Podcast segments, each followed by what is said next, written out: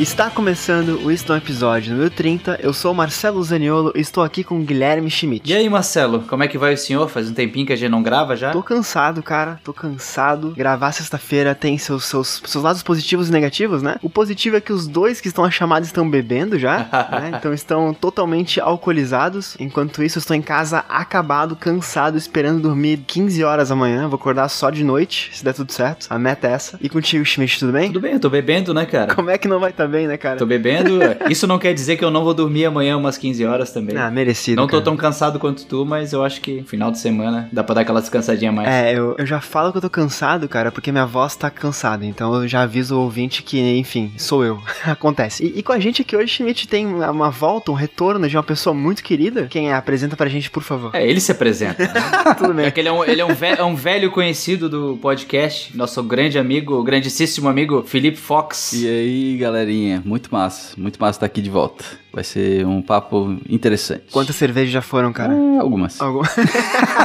Sucesso. Então, sextou gravando o podcast e eu queria deixar no ar aqui, Fox, eu tô impressionado com o teu estúdio de gravação aí, cara. Fez inveja na gente, né? Comprou microfone, montou estrutura, 15 telas. Não, eu não comprei pra isso, eu comprei pro meu trabalho, né? Mas Não é importante, a gente cara. acaba aproveitando pra usar. Playboy, Playboy. Não tem, não tem onde gastar, né, cara? Daqui a pouco tá comprando ação aí que não vale nada só pra brincar de dinheiro, né? Jogando em Trimania, em Mega lá, sei lá. É, porque é assim que ganha dinheiro, né? Jogando em Trimania. Ah, o cara quando começa a ganhar em dólar, Celo, o negócio fica assim, cara. Só, só vai, só decola. Não, cara, mas bacana. O papo de hoje, então, a gente não falou, é importante falar aqui na- na- no início do episódio também, é mercado de trabalho, né, cara? Esse trabalho com o exterior, essa- essas portas aí que a globalização nos trouxe, né? E não só isso, tem pandemia, home office e tal. Então, o Fox tá aqui pra falar um pouquinho da experiência dele e, enfim, explicar como é que você pode ganhar em dólar ou em euro também. Ou em rúpias. Ou em rúpias. Libras. Libras é bom. Livre é bom, cara. Tá quanto é Libra hoje? Muito. Tipo de coisa que a gente nem pesquisa. Bitcoins? Bitcoin. Queremos saber, Fox, queremos saber logo depois da vinheta.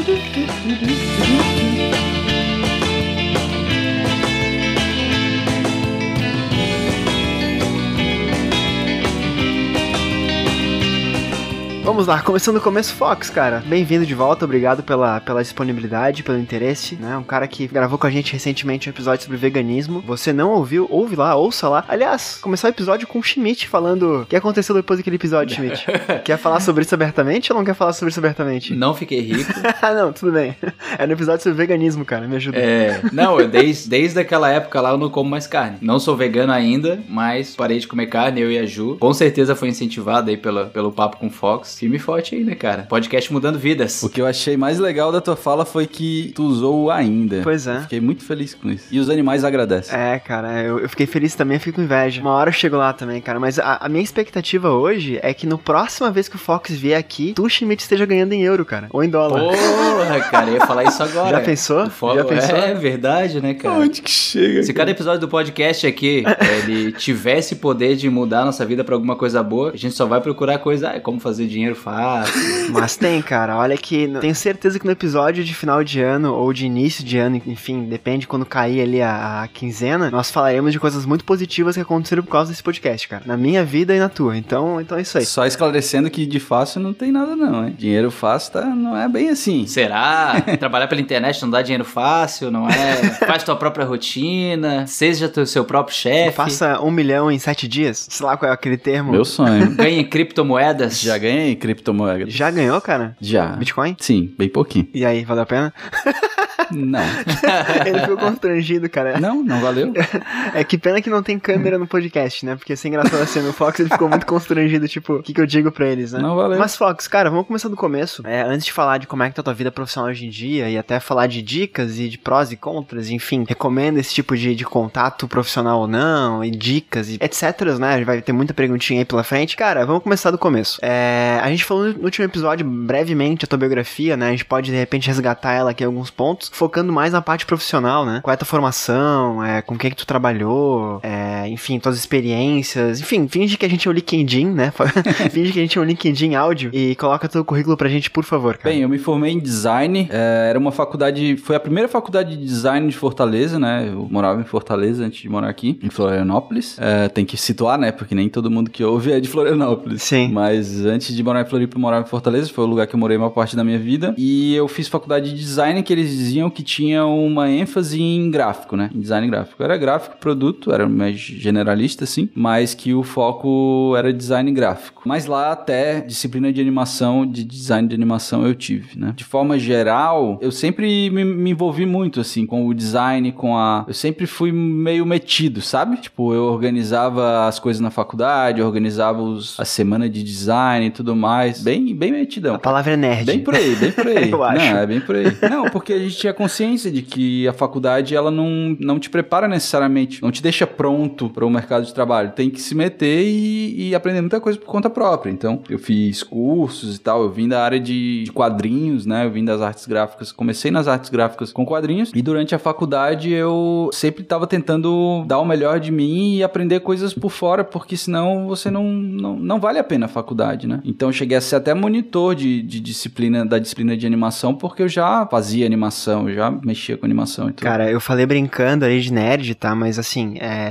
me corrija se não concordar, tá? Não sei qual foi a tua experiência nesse nível, assim. Um dos maiores arrependimentos que eu tenho de faculdade foi não ter, de fato, feito esse networking. De, tipo, não é, não é puxar saco, mas é ficar amigo de professor, é de pegar atividade complementar, é de fazer parte de, de, um, de um núcleo de estudos, ou de me, me meter mais na faculdade de fato, saca? Não na parte teórica, mas na parte prática, assim. Eu não sei se é bom, eu não fiz, mas eu, eu tenho esse, esse, essa certeza de que talvez eu estivesse mais, melhor hoje do que, do que eu estou. Na minha faculdade, que era o primeiro curso de design da cidade, assim, né? Não do Nordeste, mas do estado, né? Era o primeiro curso de design. Tinha design de moda, que na verdade chamava estilismo e moda, mas era outra história, né? Tanto que quando abriu o escritório modelo, que tem, assim como tem empresas júnior, tem o escritório modelo quando é design, assim, eu nem cheguei aí, porque eu já tava, eu já tava trabalhando na área, estagiando, sempre me, me, me metendo por fora, assim. Então, tipo, na hora que surgiu isso daí, eu meio que tentava ajudar a gurizada mais nova que tava entrando, sabe? Tava entrando nesse escritório de modelo. Eu, eu já tava no mercado de trabalho durante a faculdade. Antes de entrar na faculdade, eu já tava no mercado de trabalho. Deixa eu te perguntar, Fox, tu falou da animação ali, era já em 3D? Ou era aquela época do, da animaçãozinha de flash?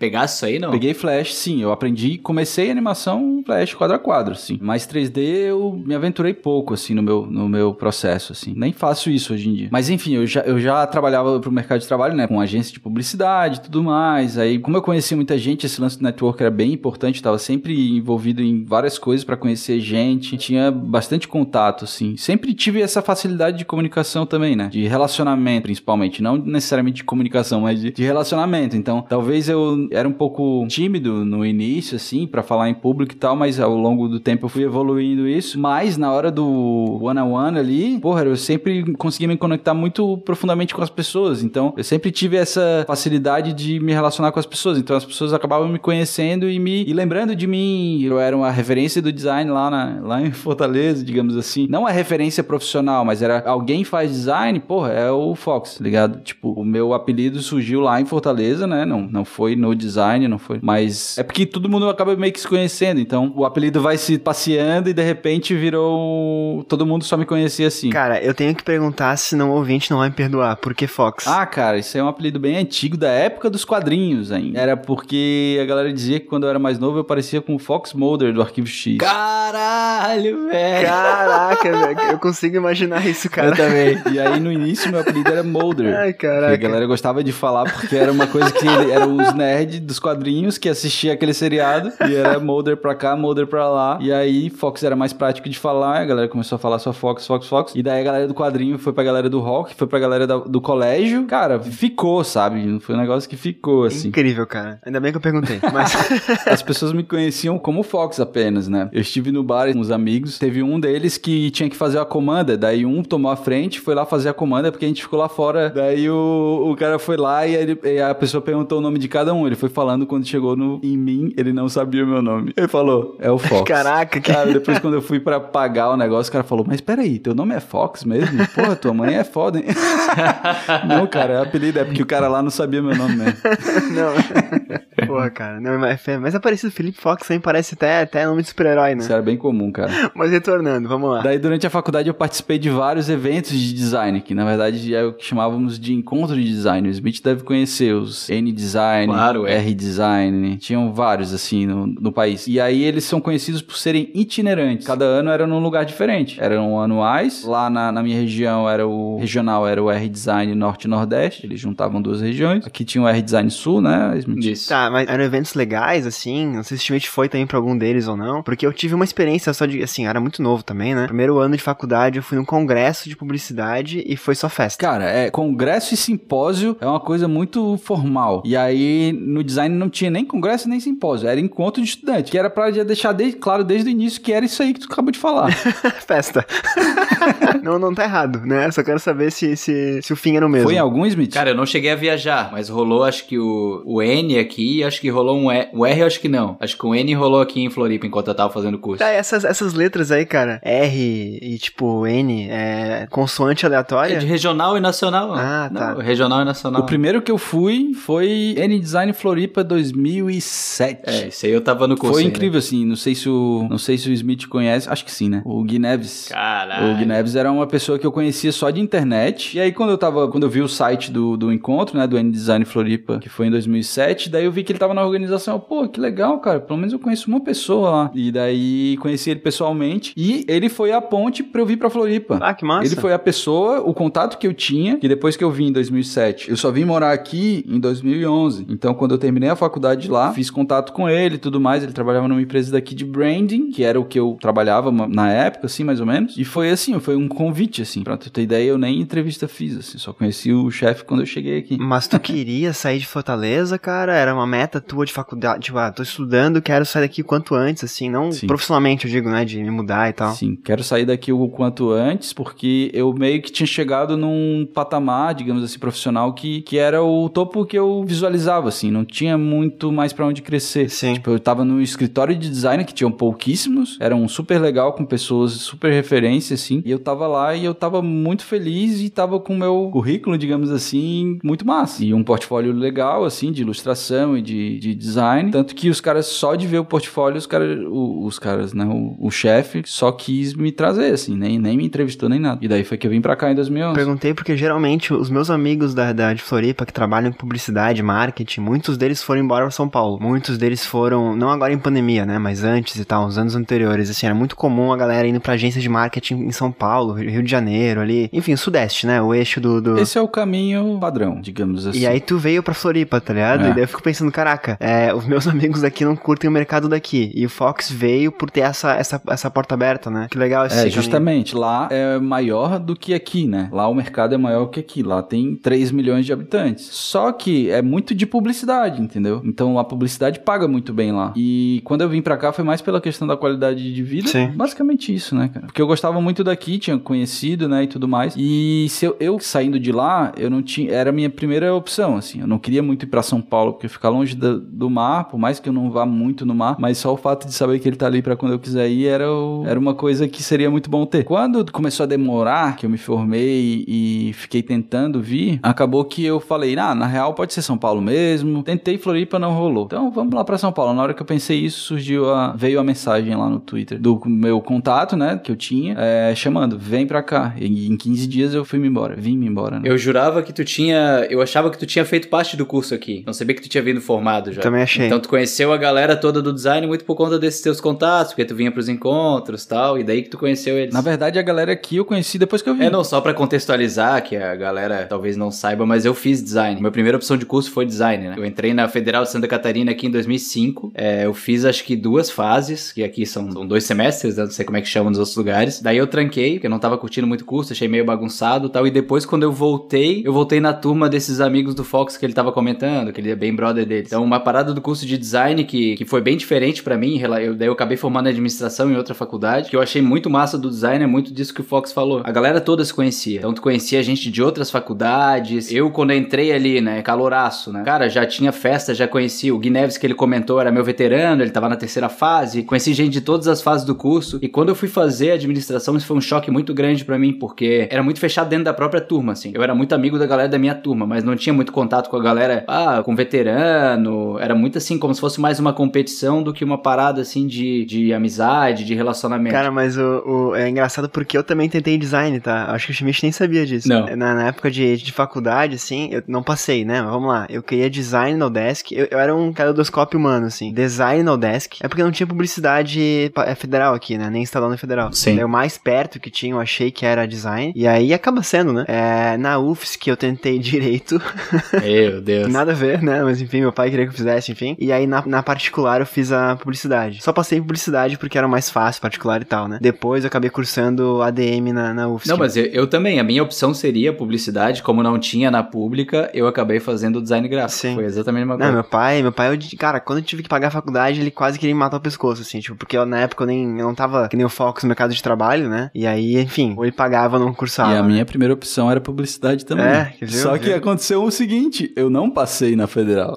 Ah, então, então tá, eu era particular a tua, teu o design? design era particular, não tinha público. Ah, não sabia. E aí eu sabia, não sim. passei, eu não passei na publicidade por duas tentativas e aí eu fui pra filosofia na, na estadual. Caraca, essa eu não vi vindo. Daí eu fui pra filosofia, daí fiz dois anos lá, mas aí logo que eu vi que tinha o curso de design, é, eu já trabalhava na área, né? Então eu consegui pagar, meu pai se ofereceu pra pagar outra metade no início, então deu muito bom, assim. Mas era um curso bem novo. Mas são áreas que conversam, né? Elas convergem muito, assim. A publicidade, cara, o glamour está na publicidade, né? No marketing e tal. Mas é a galera mais talentosa que eu conheci, cara, me desculpem, os publicitários que estão ouvindo eram designers. Pro pessoal que tá Então, ouvindo hoje, que é mais novo, design gráfico é uma coisa muito senso comum, né? Só que é extremamente recente esse mercado de trabalho, né? Eu lembro que eu, eu entrei em 2005 na UFSC, na Federal Santa Catarina, né? Que foi o ano que o nome do curso mudou pra design, que antes era comunicação e expressão visual. Nossa. Então a grande maioria dos meus professores, cara, nenhum era designer de formação, acho, quando eu entrei. Era engenheiro, era de todas as áreas os professores e eles estavam tentando imaginar o que que era aquela profissão ali, porque era uma coisa muito recente assim dessa questão do mercado gráfico. A gente entrou lá pra fazer logo e fazer flyer. Sim. Não tinha ainda essa a parada da web ali tava engatinhando. Então é muito louco pro, pro Fox principalmente que seguiu na profissão, né? Porque ele pode dizer que ele pegou desde o começo lá até uma profissionalização do mercado que a gente chegou hoje no que é o boom do mercado do marketing digital, que design gráfico é uma das profissões mais desejadas e comentadas junto com essa pegada do marketing. Perfeito, cara, perfeito. Fazer um adendo aí, cara, na publicidade, tá? Tipo, cara, eu me formei em 2009, acho que foi. Faz tempo já. E, cara, a, o ápice que eu tinha no curso, e era um curso bem atualizado, era um currículo bem novo, assim. A ferramenta de marketing mais recente que tinha era o blog, era newsletter. Imagina. Tá ligado? Tipo, isso era uma parada assim que a gente aprendia e, nossa, esse é o é o futuro, sabe? Hoje em dia, cara, nossa, Instagram, Facebook, isso aí nem tinha na época, sabe? Tinha, mas não era esse, esse mercado que é hoje, né? É, tudo bem, Facebook já tá caindo há alguns anos aí, mas só pra servir como exemplo mesmo, né? E, e o que tu falou lá atrás também de diferença de cursos, Schmidt, eu senti muito isso também com administração e publicidade. Não sei se era a faculdade em si, mas a publicidade, cara, a galera se conhecia muito fora da sala, assim, o corredor era tipo ambiente social, sabe? E eu acho que tem muito de perfil também de, de, de profissional, né? Na ADM, não, era realmente minha sala. Lógico, tinha um intervalo, juntava aquela, aquela galera toda, assim, mas era grupinhos por sala, saca? É legal ver que isso já vem meio que junto da, da- do tipo de pessoa, né? É, a gente, a gente tava até brincando antes de começar a gravar aqui, eu botei uma figurinha no WhatsApp pro Fox lá, que é, eu, eu sou formado numa uma universidade aqui, a UDESC, famigerada ESAG, que eles chamam,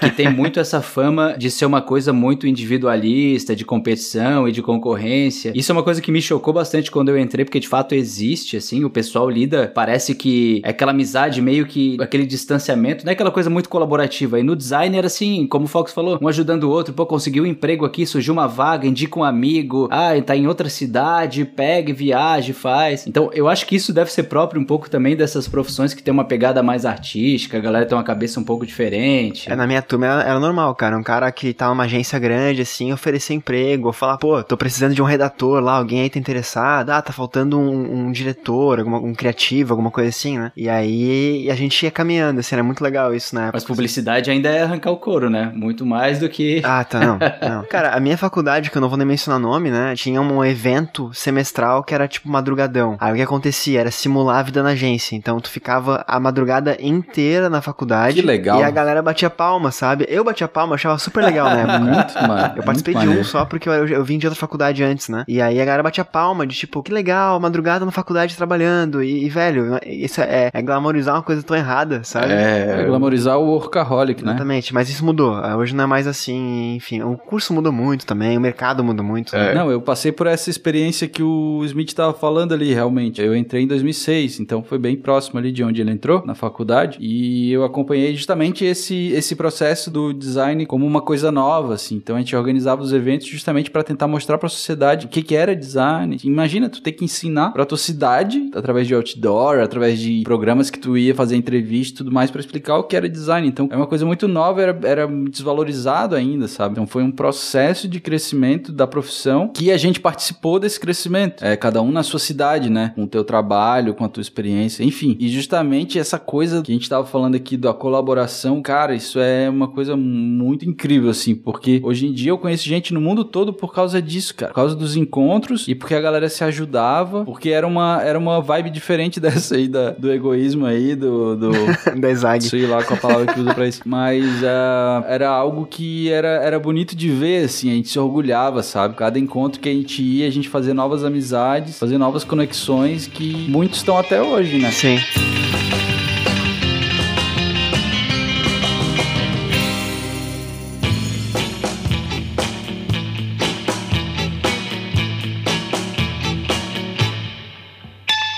Fox, daí, cara, tu veio a Florianópolis, tu se formou, né? Vamos lá, como é que foi a, a tua guinada agora pra, resumidamente, assim, a tua guinada pra onde estás hoje, né? Teve empresa também? Tu, tu empreendeu, depois... É, resumidamente, né? Eu tive experiências em Fortaleza com agências e com escritório de design. Aqui em Floripa eu tive experiência com um escritório de design de brand, né? Que também era, trabalhava um pouco como agência também, mas que se posicionava muito como design mesmo. E trabalhei no estúdio de animação. Hoje em dia já é mais game, série de TV já é bem misturado, assim. Mas foi o lugar que eu queria muito trabalhar mesmo, assim, sabe? Lugar onde eu tive boas relações e uma excelente experiência que me ajudou a chegar onde eu tô hoje, digamos assim, sabe? Porque era um estúdio referência em Florianópolis e em Santa Catarina, quiçá do Brasil. E eu entrei lá, fui freelancer, né? Fui autônomo, atendi empresas daqui e, enfim, do Brasil todo, de forma geral, uma época. Trabalhando em coworking, isso também é outra coisa de, de networking, é bem importante também trabalhar em coworking. Lá eu conheci meus ex-sócios, onde eu tive uma agência de marketing com eles. Eu era o responsável pelo design, né, da empresa, que eles, eles eram bem especializados na parte de marketing. E fiquei um tempo também. Enquanto eu tava lá, eu também trabalhava fazendo vídeo, né, fazendo o que eu faço hoje, que é animação explainer vídeos, enfim, animação gráfica 2D. E eu tava querendo expandir o leque de clientes para o mercado externo, né, mercado internacional. Mas tinha um pouco de resistência do, dos meus sócios, um pouco de, de não se empenhar muito para isso acontecer. Quando eu fui sair, eu tava meio motivado, assim, cara, eu, eu quero é isso aqui, cara. Isso aqui vai me dar um retorno muito bom. Em que ano foi isso? Tu lembra? 2016, talvez? 15, 16? É, por aí, não lembro. Eu, era uma coisa que eu tava muito, muito afim, assim, que eu sabia que, porra, ganhar em, em dólar ou em euro ia ser uma coisa muito interessante. Continuar fazendo o que eu faço, mas ganhando um pouco melhor, já que os clientes aqui não costumam pagar bem, né? Não é que não costumam, eles têm clientes e clientes, né? Mas é mais difícil, né? Ganhar bem. Acaba que a galera do workaholic, a galera mais da publicidade em si, acaba ganhando. E eu não era esse cara da publicidade. Cara, na verdade, só, só a conversão da moeda, o câmbio, já faz tu ganhar melhor, né? Então, Exato. eles te pagarem unidades financeiras, só por ser numa, numa unidade que vale mais aqui, já tu é melhor remunerado. E né? aí, no dia que eu tava saindo, era o meu último dia lá na, no, na agência de, de marketing, eu recebo um e-mail de um cara que tinha me mandado e-mail há uns anos, assim, não sei se um ano, talvez dois anos antes, que ele tinha visto meu perfil em algum lugar na internet, no LinkedIn, whatever, ele veio pelo LinkedIn e falando, ah, eu tenho um estúdio de animação aqui na Noruega e tal, meio que tem alguma, não sei se ele já morava no Brasil, mas ele tinha alguma coisa com o Brasil, até hoje eu não entendo direito, mas ele mandou uma mensagem, falei, cara, infelizmente no momento eu não estou disponível para trabalhos e tal, acabei de, de começar como sócio de uma empresa de marketing e tal, mas obrigado pelo contato, tudo. E aí esse mesmo cara, anos depois, veio me mandou uma mensagem exatamente no dia que eu tava saindo, eu, pô, não, é isso aí, na hora, tamo aí disponível, cara. Cara, que louco, porque isso é muito anterior ao que a gente tá vivendo hoje, assim, né? A gente mencionou aquele episódio com o Arthur Schmidt, o episódio sobre, sobre home office, né? Sobre trabalho em casa, sobre, enfim, as tendências de que a pandemia trouxe. E, cara, é, até antes um pouco da pandemia ali, eu observei bons amigos meus, assim, fazendo essa ponte, sabe? De trabalhar pra uma.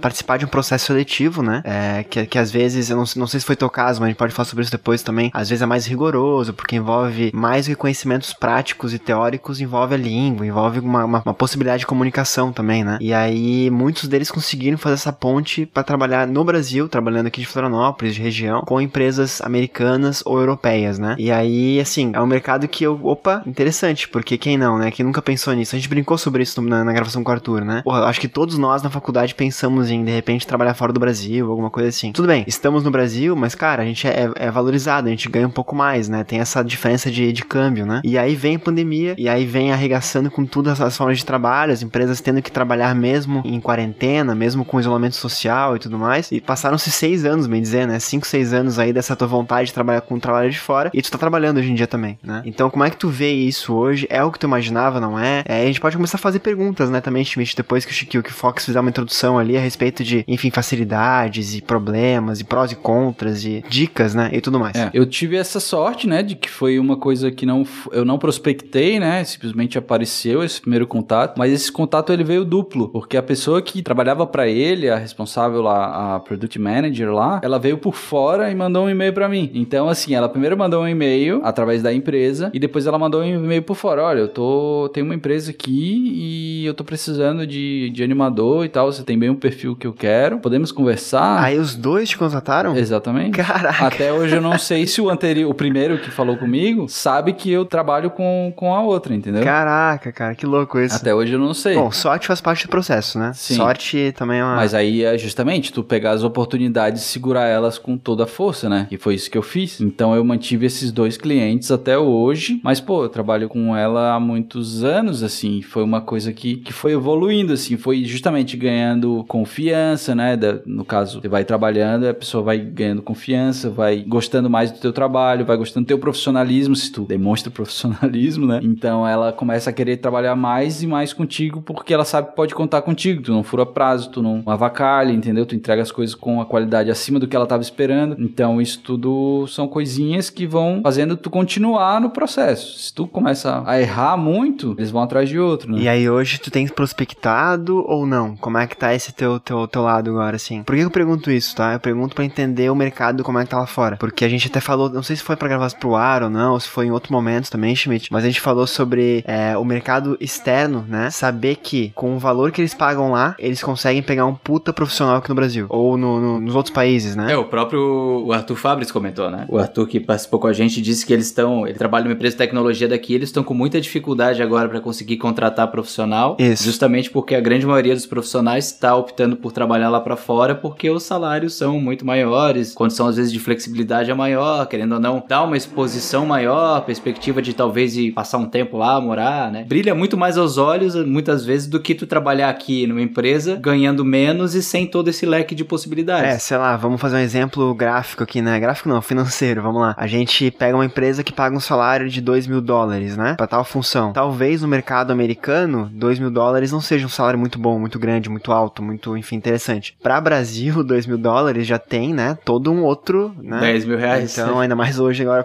com, o dólar alto como tá. Então, é por isso que eu pergunto como é que tá, é, se ido atrás, se tens recebido mais propostas, se tens conversado com mais empresas, ou não. Eu não tenho prospectado, na verdade, eu tenho essa sorte, vou chamar de sorte, esse privilégio de não precisar necessariamente prospectar. Já tentei prospectar sim, já tive em contato com empresas, mas assim, deixa eu analisar aqui, né? Tem muito de contato também. Essa primeira que eu falei é uma coisa que esse cliente da Noruega e depois a que veio junto, que era da Eslovênia, acabava que coincidia às vezes de tipo terminar um projeto num e começar no outro, sabe? Então eu tive muita sorte nessas questões. Mas teve um legal também que foi um amigo meu que indicou. No caso, foi um trabalho conjunto, onde eu fiz a parte de ilustração e ele animou para uma empresa da França. Na verdade, é uma empresa que tem em vários lugares, até em Amsterdã tem uma sede deles, mas que é um estúdio bem legal, assim. Eu fiz esse trabalho com ele. Esse estúdio voltou, mas como ele era o contato, o estúdio voltou para ele. E daí ele falou: Cara, aquele projeto lá que a gente fez, eles querem uns novos vídeos pra mesma empresa, então é o mesmo estilo que tu já fez, mais ou menos e tal. Só que eu tô meio cheio de trabalho, então tu pode pegar inteiro. Então quer dizer, eu fiz o projeto inteiro, eu fiz tanto a ilustração como, como a animação. E foi muito legal, porque é isso, de tu receber em euro, limpo, porque não tive que dividir com ninguém. São estúdios que geralmente eles estão acostumados a trabalhar com gente de fora, com gente de vários lugares do mundo. Então eles já sabem mais ou menos como que é, não ficam apreensivos, porque já foi um, uma indicação de alguém que já trabalhou antes com eles. Então a comunicação é bem fluida, bem simples, bem prática, bem muitas vezes só por e-mail. Alguns têm um sisteminha de às vezes Basecamp ou outra coisa que a Asana que se comunica só por ali, bem mais organizado, não fica uh, informação perdida numa reunião ou coisa do tipo. Então eles meio que já estão ligados que por escrito fica tudo registradinho, então é mais fácil. Ah, legal. E aí, em algum momento eu lembro de ter prospectado, mas que não deu em nada. Uma época, inclusive, eu, eu viajei, né? Fui pra, pra Europa com essa ideia de fazer network, de conhecer, de tentar me candidatar a vagas e poder, de repente, estar lá para participar de reuniões, né? De entrevistas, porque eu sei que, não sei, eu tenho essa visão de que pessoalmente, numa entrevista, você acaba se saindo melhor do que online, ou enfim, a pessoa tem uma impressão mais exata de quem você é no, no teu lidar, no teu conversar, no teu tratar trabalho, entende? Então eu fui muito com essa, com essa ideia, se não rolasse tudo bem. Logo que eu tava indo embora, assim, surgiu uma possibilidade, acabou que ficou um contato para fazer depois, uma call, porque eu já ia embora no dia seguinte, assim, e era em outra cidade, eu tava em Amsterdã e era em Rotterdam, se não me engano. Então ia ficar ruim, porque eu tinha que pegar voo e tudo mais. E a gente acabou fazendo online, mas é aquele negócio, né? Você não, não sabe bem como que é a dinâmica. Eu meio que senti um pouco que eles eram mais desorganizados do que os clientes que eu trabalho hoje, sabe? Fiz perguntas que era justamente saber quais eram os processos deles e tal, não sei o quê. E eles vinham muito nesse lance da reunião, não muito nessa ideia do briefing, de ter tudo por escrito e tudo mais. Eu fiquei, na verdade, feliz porque não rolou, porque eu acho que ia ser bem desorganizado pelo que eu vi dos gurizão conversando, assim, sabe? Uma, uma perguntinha boa para começar, Fox, é, a, a, o contato de vocês. Poxa, já começamos há uma hora. É, não, sim, mas é, é até pra começar o questionário agora, que vai ser um.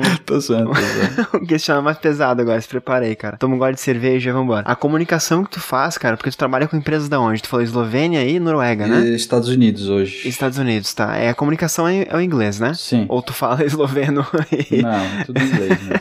e aí, como é que era, cara? Tu já, já dominava a língua antes? Foi uma coisa que tu foi, assim, tinha uma, uma, uma conhecimento básico? É, eu pergunto até porque, assim, não é a tua profissão, né? Mas tem muitas profissões que, enfim, a profissão por si só tem uma linguagem própria, né? Como desenvolvedores e tal. E aí, nesses casos, assim, tipo, tu conseguindo dar o trabalho e aprender a língua com o tempo até é aceitável em algumas situações, né? Mas como é que foi pra ti? Assim, a língua era um problema, não era? A língua era um desafio no início, porque eu não tinha muita vivência, né? Eu não tive uma experiência de intercâmbio, como muitas pessoas que eu conheço têm. Eu tive a aula ao longo da, da minha vida, assim, mas nunca cheguei a concluir um curso, ter um diploma, alguma coisa assim, sabe? Enfim, tinha um conhecimento básico de inglês e queria ter essa experiência que eu fiz recentemente, né? Na verdade, a primeira experiência viajando para fora, ela me ajudou absurdamente, assim, de usar a língua para a resolução de problemas, digamos assim. Eu enxergo o inglês como uma língua ferramenta, digamos assim. Sim. Ela me ajuda a resolver problemas. Tenho que me comunicar com alguém para explicar algo, para aceitar ou recusar algo e para defender às vezes o meu trabalho. Então, de forma geral, foi uma evolução bem gradativa e bem lenta. Não uma evolução lenta, mas o processo todo foi bem saudável assim. Eu não tive muito problemas de ansiedade, digamos assim, porque no início, eu, por exemplo, não tinha reuniões, tudo por escrito, então eu conseguia organizar mais as ideias. Mas com as minhas experiências viajando para o exterior, eu consegui ganhar mais independência, autonomia, no sentido de, de me sentir mais seguro, né? Depois de viajar, coincidentemente, comecei a ter reuniões de vez em quando e foi muito mais fluido, sabe? Sobre os lugares, hoje em dia eu trabalho para os Estados Unidos, para Eslovênia e para Noruega eu vou começar, eu já trabalhava antes, mas agora eu vou começar trabalhando para outra empresa a partir de outubro. Esse caso foi bem legal.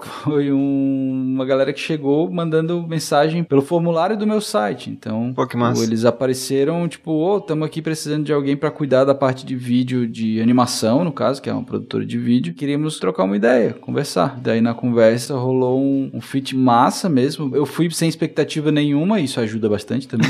Sempre. Fui sem expectativa nenhuma, porque eu já tinha. Fica a dica, Já jovem. tava com meus trabalhos garantidos, digamos assim, só que quando veio foi uma coisa incrível, porque a gente se deu muito bem. É tipo uma galera mais ou menos da minha idade, conversa na boa, fiquei com vontade de ir lá tomar uma cerveja com os caras, assim, porque era uma galera muito massa, assim. Pena que tudo deles é em norueguês, né? Tipo, o site deles tudo é em norueguês, o- eles têm uma websérie, é tudo em norueguês, então acaba que não tem muito como interagir de outras formas, assim, eu- porque é uma empresa norueguesa mesmo. Sim. Mas foi, foi bem incrível e eu vou trabalhar com eles. É, mas, mas legal esse processo ali de, de linguagem, cara, porque foi mais tranquilo, né? É, esses amigos meus que eu mencionei ali já tem, tipo, reunião duas, três vezes por dia, o que de início deixa um pouco ansioso, né? Se bem que os dois já falavam a língua também. E, cara, assim, ó, é, eles falavam muito bem inglês e muito bem até outras línguas, espanhol e tal, né? Cara, hoje em dia, assim, um, um mês depois de terem assinado com essas empresas, eles são fluentes num nível, assim, que parece nativo, sabe? É absurdo, assim, o nível de, de evolução e a velocidade que as coisas naturalmente vão, sabe? Então, que legal. E aí tava falando ali de, de querer ser amigo dos caras. Rola também uma certa amizade ou é realmente mais profissional, assim, o lado de queremos isso, produz aí, entrega, fechou. Ou tem uma troca de, oi, eu sou Fox, eu curto isso, curto aquilo e tal, tipo de... Cara, como eu tenho contato com empresas diferentes, uh, são relações totalmente diferentes uma da outra, totalmente diferente. Por exemplo, a minha cliente da Eslovênia, né? Uh, é uma pessoa que eu já trabalho com ela já há alguns anos e eu lancei um, um desafio no Facebook. No início da pandemia, eu coloquei o seguinte desafio. Eu convidava as pessoas a assistirem um documentário chamado Terráqueos, que é narrado pelo Joaquim Phoenix. É um documentário antigo sobre os maltratos animais e tudo mais. Na verdade, ele é bem mais profundo do que isso, né? Mas basicamente ele mostra a realidade como ela é e que muita gente não sabe. E eu convidava as pessoas a assistir esse documentário e em troca eu oferecia um desenho customizado do seu bichinho de estimação ou de algum bichinho que você teve ou de algum animal que você queira. Essa era a proposta, né? E com isso eu consegui várias pessoas, inclusive alguns que viraram veganos por minha causa. Sim. E aí uma dessas pessoas foi a minha cliente. Se pá, foi a primeira vez que eu conversei com ela. E ela, eu descobri que ela era vegetariana e não sabia, saca? Então, tipo, era um contato estritamente profissional. E foi muito legal, porque a gente acabou se conhecendo mais e sabendo mais um do outro. Então gerou laços, né? Criou laços. Já com a outra empresa que eu trabalhei pra Noruega, daí já era totalmente só profissional, assim, eu não sabia muito do cara, pra tu ter ideia, como eu tava falando no início, eu nem sei se ele mora no Brasil mesmo, mas às vezes eles, ele mandava umas palavras em português no meio, às vezes ele falava que tava em São Paulo, disse que conhecia Florianópolis, então mas não tinha muita, muita relação. E essa empresa que eu tô trabalhando agora pros Estados Unidos é uma empresa meio grande, então é, acaba não tendo muito tempo, vez ou outra a gente tenta dar uma informalidade em alguma conversa, em alguma coisa, para ver se gera uma conexão, e aos poucos vai tendo, sabe, mas é uma coisa muito, muito aos poucos, assim, e cada um tem um jeito totalmente diferente, tem uns que são mais grossos, tem uns que são mais amigáveis, é, mais grossos no sentido de ir direto ao ponto, né, mas a gente interpreta muito como grosseria, ou como Sim. a pessoa não tem tato, cada um é uma coisa diferente. Tem a ver com cultura isso, né, cara, cultura é totalmente diferente, né, modo de lidar diferente, trabalhar, né.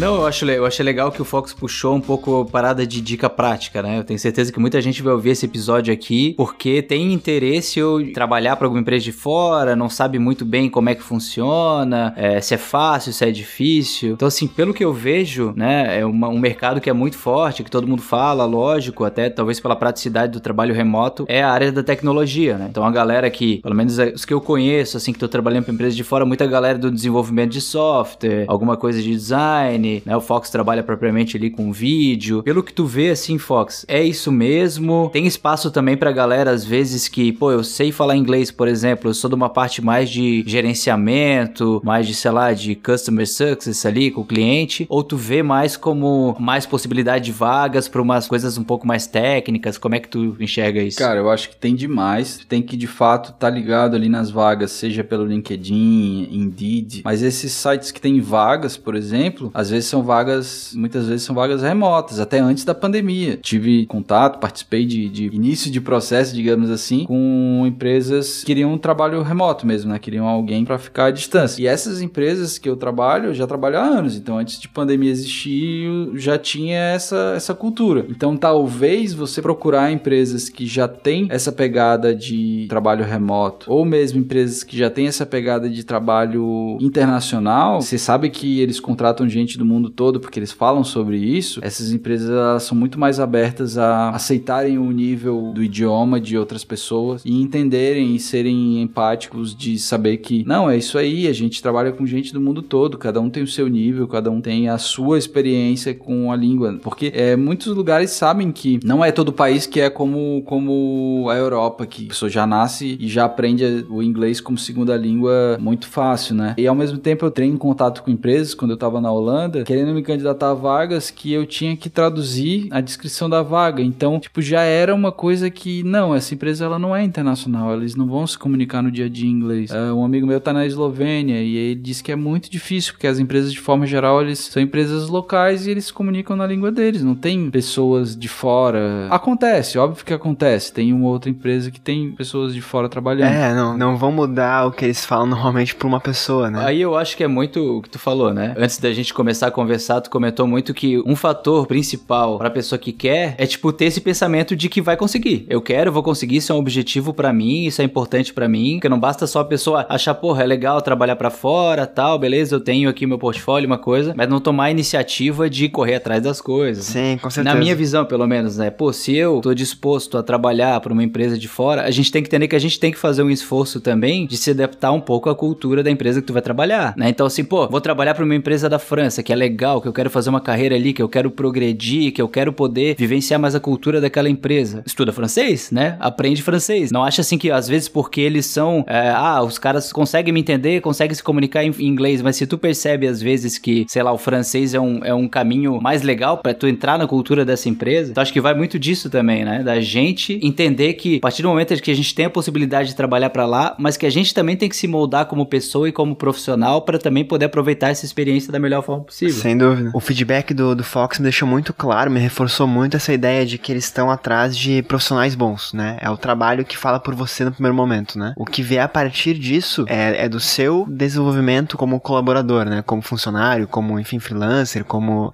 Aí depende da... Aliás, importante, como é que funciona essa relação? É, é contrato? É PJ? Como é que funciona? A gente não, não falou sobre isso, né? É, na verdade, todos os que eu trabalhei até hoje são como freelancers, né? Essa empresa que eu tô trabalhando agora para os Estados Unidos, que eu, assim, na verdade também tem gente do mundo todo. O cara que me contratou, que fez a entrevista e tudo, ele é de, de Londres, uh, mas a empresa tem base nos Estados Unidos. Eu tive que assinar algumas coisas, alguns contratos, né, de NDA ou... De non-disclosure, né, de privacidade. Mas como é que fala em português? É tipo de privacidade, aquela coisa, né, de... De confidencialidade. Isso, confidencialidade. Exato, exato, exato. Então eu tive que assinar algumas coisas, tive que fazer um curso, sabe, tive para saber como que é, várias coisinhas assim, mas tipo assim, o meu contrato é como freelancer para eles, mas eu tenho que ter um mínimo de consciência de que eu tô trabalhando também para aquela empresa que é como se fosse terceirizado. Então, quer dizer, a empresa é contratada pela empresa maior e eu sou contratado por essa empresa. Mas, apesar disso, eu não posso ser porra louca e ficar divulgando tudo que tá fazendo ali. Tem que ter um, um compromisso. Eu tive que assinar documentos para ter consciência e também não só assinar documentos, mas também de entender o porquê das coisas, né? Entender o que que é cultura, entender o que que é corrupção, porque Sim. tudo isso aconte é, pode acontecer. Então, você tem que saber como lidar com situações. Aí deixa eu te perguntar uma coisa, Fox, puxando disso assim. Então, uma empresa que fechou um contrato com uma maior e no pacote que ela vendeu para essa maior tinha ali uma entrega que seria, por exemplo, da tua especialidade. Ah, fazer uma entrega em vídeo e tal. Aí eles foram lá e te buscaram para como se fosse, entre aspas, terceirizar essa parte do serviço, é isso? Digamos que sim. Não posso responder.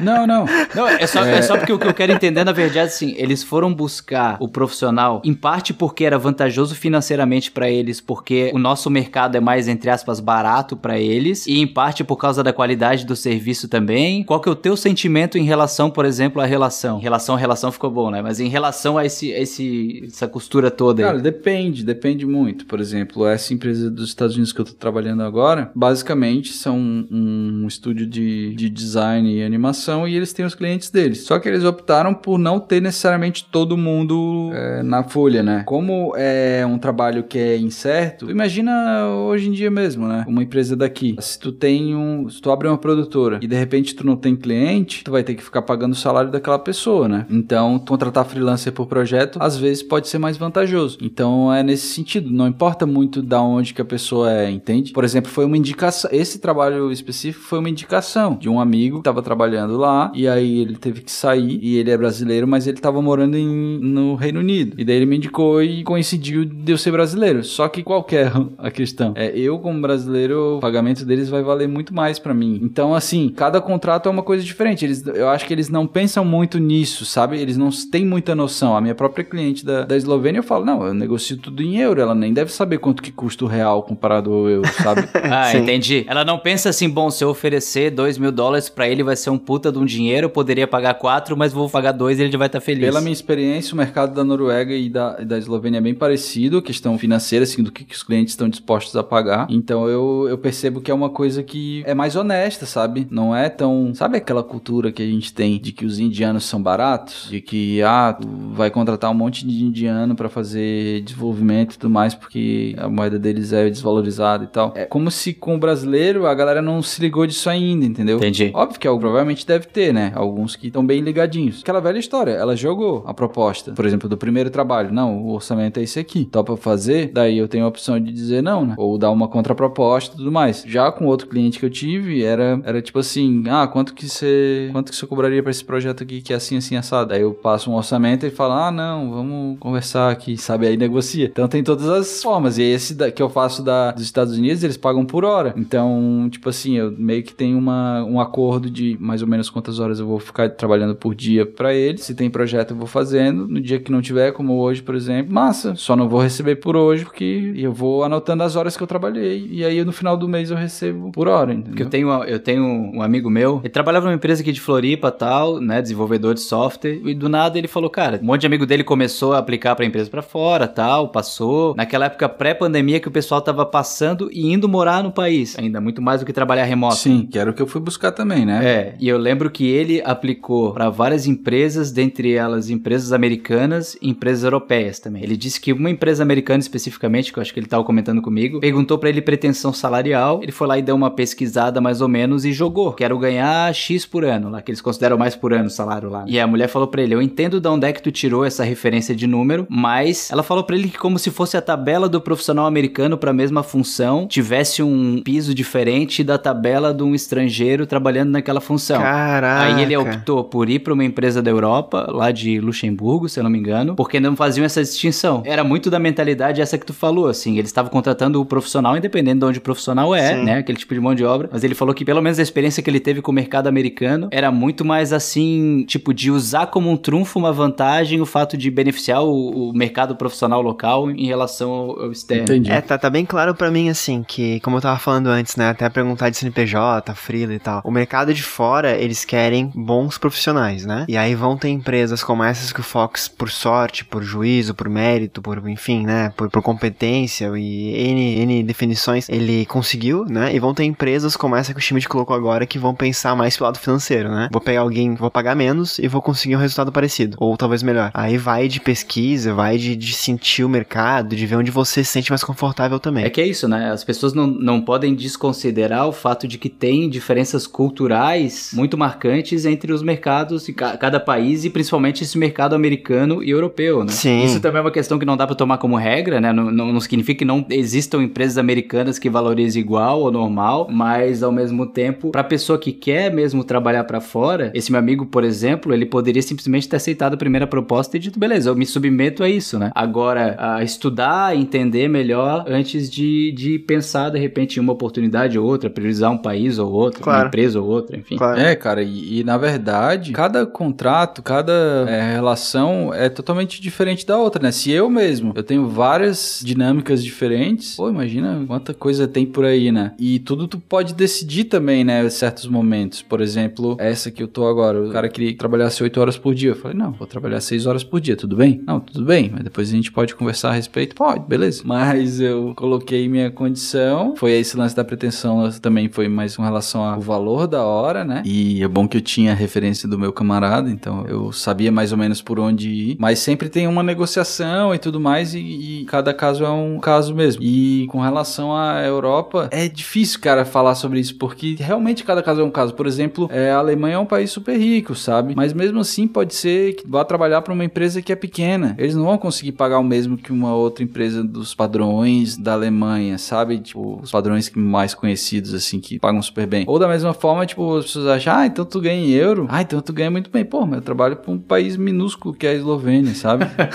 e aí, ao mesmo tempo, agora eu vou trabalhar para uma empresa da Noruega, mas é um outro modelo de contrato do que eu trabalhei para aquela outra empresa. Então, tudo são muitas variáveis envolvidas no processo, mas só o fato daquele quentinho assim de estar recebendo dinheiro já é uma coisa muito massa, mas tem que ver se vai valer a pena o tempo que tu vai trabalhar e se dedicar para aquela empresa e para aquele projeto. Não é como se não tivesse prazo, não tivesse entregando, não tivesse em função, não tivesse trabalhando de fato, né? Tu tá recebendo uma moeda diferente, mas o trabalho é, ele segue existindo, né? A força de trabalho, a pesquisa, o estudo. Sim, sim. Não, não- é só a parte da- do dinheiro também. É.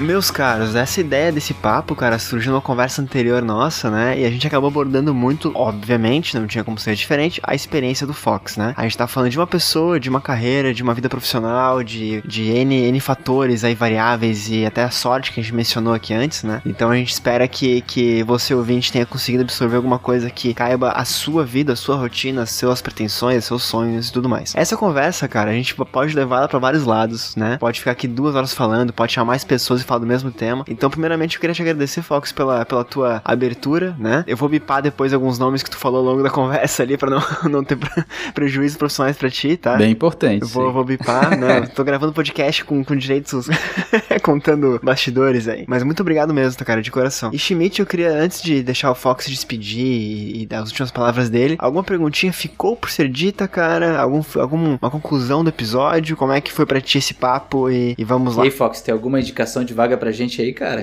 Puxa, puxa, puxa a gente que, que tá, não é aquilo que o pessoal fala que pula aqui que tá quentinho, mas geralmente é pra coisa ruim, cara. Essa piscina tá quentinha que eu sei, velho. Ai, cara. Ah, cara. E dicas, né, cara? Dicas assim que de repente são importantes, tu ainda não deu, fica à vontade. Eu acho que são vários, várias coisas que você vai aprendendo ao longo do, do processo, né? Ao longo do, da vivência. Então, uma das coisas que eu tive que estudar muito e ir atrás e conversando com as pessoas, e mesmo assim ainda foi difícil, é como receber, né? Como que funciona os bancos e tudo mais. E isso não é algo fácil de se conseguir, de se descobrir. Não é informação que está disponível super fácil. Então, a primeira vez que eu trabalhei para fora, que eu recebi, foi através do PayPal. E o PayPal é um dos que mais comem com taxa e com porcentagem. Então, a maior dica que eu posso dar é esqueçam o PayPal. Ele não existe para quem está querendo trabalhar para fora. Ele não é está fora de cogitação. É não, só só complementando, Celo. Uma coisa que eu acho muito legal disso é perceber que aquilo que a gente ouve falar há muito tempo de mercado global e de que cada vez as coisas vão ser mais integradas. A gente começou a conversa ali falando um pouco do, do nosso início de formação em 2005, um mercado ali que o Fox estava trabalhando em Fortaleza e teve que vir para Floripa para trabalhar em Floripa e tal. Então, uma coisa que era muito micro, muito local ainda, para uma coisa de, cara, 15 anos depois, 16 anos depois, tu tá com uma possibilidade de trabalhar para uma empresa da Noruega em paralelo com uma empresa da Eslovênia, em paralelo com uma empresa dos Estados Unidos e não necessariamente tendo que estar tá presencialmente lá, fisicamente lá e ao mesmo tempo podendo criar uma condição de vida diferente aqui a partir do, do, do, do que a gente sofre geralmente com a taxa de câmbio, né? É uma, é uma relação inversa. E isso é muito legal que a gente sempre fala muito do, do lado negativo da pandemia, né? Porque de fato não existe benefício em ter tido a pandemia. Lógico, lógico. Mas logicamente tem coisas que surgem a partir dela. Sim. E uma delas que foi muito forte é isso. Essa questão da empresas tiveram que, né, que, que flexibilizar essa questão da relação de trabalho, tiveram que entrar nesse mercado. As empresas daqui vão ter também que se adaptar a enfrentar essa concorrência das empresas de fora. E ao mesmo tempo, para quem é profissional, para quem é funcionário, a gente está num momento de país extremamente complicado, economia, desemprego e tal. Tem todo esse caminho alternativo de estudo que não acadêmico, convencional, para conseguir essas oportunidades também, né? Isso eu acho que é muito valioso. Isso é muito engraçado, cara, porque a gente falou, eu falei sobre isso na conversa com o Arthur lá, de, de novo, puxando o papo de, de home office e tal, né? De que o sonho era, né, morar fora do país, trabalhar fora e tal. O sonho continua sendo esse, né? Quer dizer, não para todo mundo, nem para mim de repente, mas existe esse sonho na mente de muitas pessoas. Agora, olha que louco. O Fox, ele tá numa situação de que se ele estivesse morando na Eslovênia ou na Noruega, não estaria valendo tanto pra ele financeiramente, né? Exato. Por ele estar tá no Brasil ganhando, ganhando com uma moeda que vale mais aqui do que lá, tá ligado? Sim, Tem cara. esse gap, então é um sonho diferente, sabe? Olha que loucura, a gente nem falou sobre isso, né? É, na verdade aqui a gente tinha muito essa, essa vontade, porque a gente entende da qualidade de vida, das condições, né, do, do, do poder de consumo, não que seja só isso, né, você ir morar fora, mas de tu não sofrer tanto para ter, conseguir coisas, né, não só coisas, mas experiências. Sim, tu, sim. Tu tá na Europa, poder viajar para vários lugares muito mais barato, as coisas, o dinheiro vale mais, né, lá. Então, assim, era uma coisa que era um, um sonho, né, uma, uma vontade de ter essa, essa qualidade de vida, mas que de repente,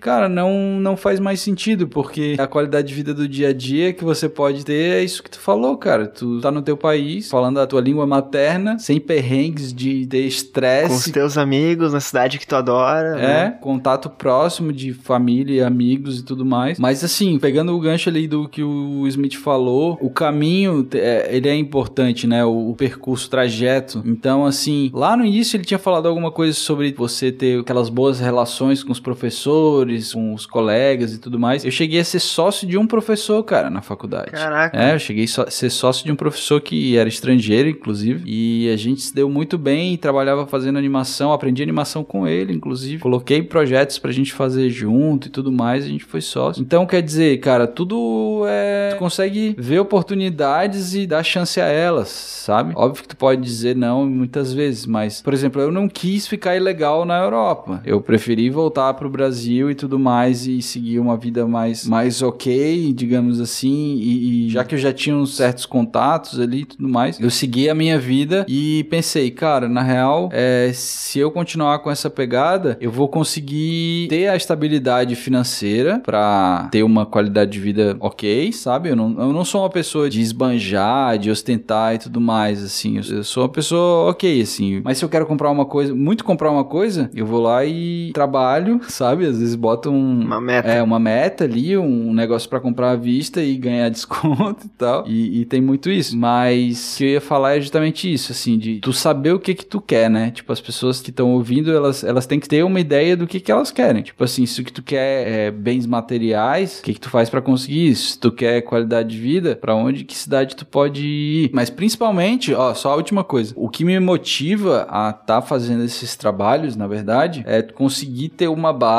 para poder realizar outras coisas. No caso, para realizar os meus sonhos. Então, assim, é como se isso tivesse financiando, já que eu não tenho um, um investidor no meu projeto paralelo, então isso está me financiando o meu, a minha estabilidade financeira para eu poder me dedicar nos horários que eu vou definindo, né? Para nos horários vagos trabalhar no projeto que eu acredito mais. Então tem isso também, né? De saber qual que é o teu propósito e o que que tu quer com a grana que tu ganha. Então, porra, se eu não tenho um objetivo financeiro porque eu não sou uma pessoa consumista, sou meio minimalista, assim, no sentido de saber que não precisa tanto comprar e adquirir coisas e ter coisas, então que essa essa grana que eu vou recebendo consiga me sustentar, me, me segurar para que eu possa ter tranquilidade para colocar em prática os outros projetos que fazem parte do meu sonho, né? Que é o Ponomu. Não, justamente. Agora vamos então falar da última pergunta que eu te faço hoje, cara. Teus links, deixa aí embaixo. Ah, meus links. Onde o pessoal te encontra, redes sociais, fala um pouco da Ponomu também, manda, manda o, o arroba aí que é importante marcar também áudio, né? É, Ponomu Vegan é o Instagram do Ponomu, que é a minha marca de vídeos para negócios e iniciativas veganas, que a gente iniciou esse ano com essa ideia de, de nichar essa produção de vídeos. Então a gente quer ajudar iniciativas e negócios veganos a impulsionar sua comunicação através de vídeos, né? Esse é o meu projeto paralelo com o meu sócio Andrei. O meu Instagram pessoal é FoxGoVegan e aí lá tem o meu Linktree com o meu portfólio e tudo mais para ver os meus trabalhos de motion e tudo mais. O Ponomo ainda está com o site em desenvolvimento, então não, não posso dizer para acessarem o ponomo.com porque ainda não tem muita coisa lá. Não, mas tranquilo, cara. Se você é uma empresa gringa querendo contratar brasileiros e quiser ver o portfólio e tá ouvindo esse podcast, né? E quiser ver o portfólio do Fox, tá lá no, no, no Instagram é, dele. só que não é esse o meu objetivo. Meu,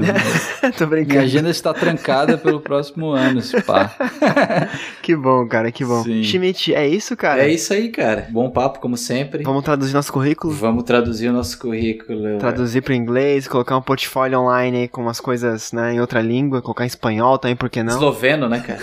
Mas isso foi uma coisa que eu não falei, tá? O meu site é todo em inglês já faz anos, que é o meu portfólio, mas tem um quem, som, quem somos, quem sou eu e tudo mais, tudo em inglês faz anos, não tem nem português e inglês, é só inglês. Isso ajuda no Google também, né? Ali muita gente acaba me encontrando pelo Google. Behance também tudo em inglês e o LinkedIn, né, cara? LinkedIn as pessoas menosprezam, algumas pessoas, talvez muitas, menosprezam o LinkedIn, mas é um baita de um canal. Você deixa teu LinkedIn todo em inglês, já é uma baita ajuda porque tem ferramentas que os caras usam, os, os recrutadores usam para encontrar e eles vão encontrando pelas skills ou tudo mais. Então se tu tá tudo em inglês ali, cara, os caras conseguem ver melhor e, porra, essa pessoa aqui tá no perfil. E manda mensagem, porra, recebe mensagem direto, assim. E aí tu consegue colocar, inclusive, a tua intenção, assim. O que é que tu tá? Tu tá disponível full time? Tá disponível só remoto? Enfim, tu consegue colocar ali. E também, se tu quiser ter um pouco mais de autonomia, digamos assim, tu pode pagar todo mês, assim, o LinkedIn. E aí tu consegue ver quem acessou sua página, tu consegue ver coisas mais pontuais, assim, do LinkedIn. Por exemplo, tu admira uma empresa, tu consegue entrar, se tu paga, consegue entrar nessa empresa e descobrir quem são as pessoas importantes lá e mandar mensagem direto para elas. Isso é bem É, interessante. o LinkedIn é um Orkut da nova era, né? Orkut profissional. Isso aí, Tá cara. tudo certo, né? Fica a dica. Anotou tudo aí, Schmidt. Depois eu quero pegar contigo a, a listinha de, de tópicos, tá, Schmidt? Fechou, cara? Sei que tá anotando aí, cara. Até a meta até o final do ano agora é tá ganhando em dólar ou em euro. Aceito, aceito nada menos que isso. Pessoal, posso contar até três pra gente encerrar a chamada, então? Pode demais. Vamos No lá. 3, damos tchau pra encerrar esse episódio que, olha, tem, tem, ficou bem bacana, cara.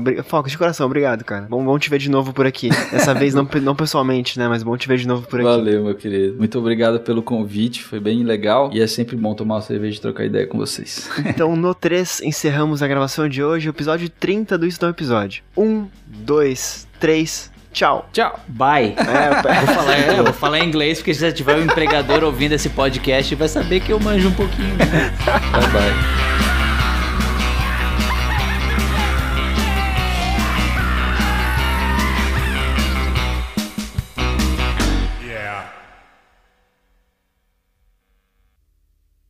Alô, alô, alô, alô. Alô. eu espero que hoje não falhe a minha voz e nem grave errado. É, o meu tá indo O aqui. volume tá legal aí? Cara, tá, o meu tá muito baixo? Não, o teu tá bom. O do Smith parece uma altura bem boa, assim. Tá ok. Tá, tá, tá bom. Tom de voz tá lindo, a voz tá, a voz tá boa. É? Tá fazendo carícias aos meus ouvidos. que merda, tá gravando isso aí já. Como é que é o nome daquela parada de, de som, tipo, que a, que a galera vai pro YouTube fazer som de. ASMR, né? Ah, é, cara, bizarro aquilo, velho. Aquilo é bizarro. Ah, é muito louco. o Schmidt tá perdendo gra- grana com isso. Uhum. Deixando de ganhar grana. Com certeza.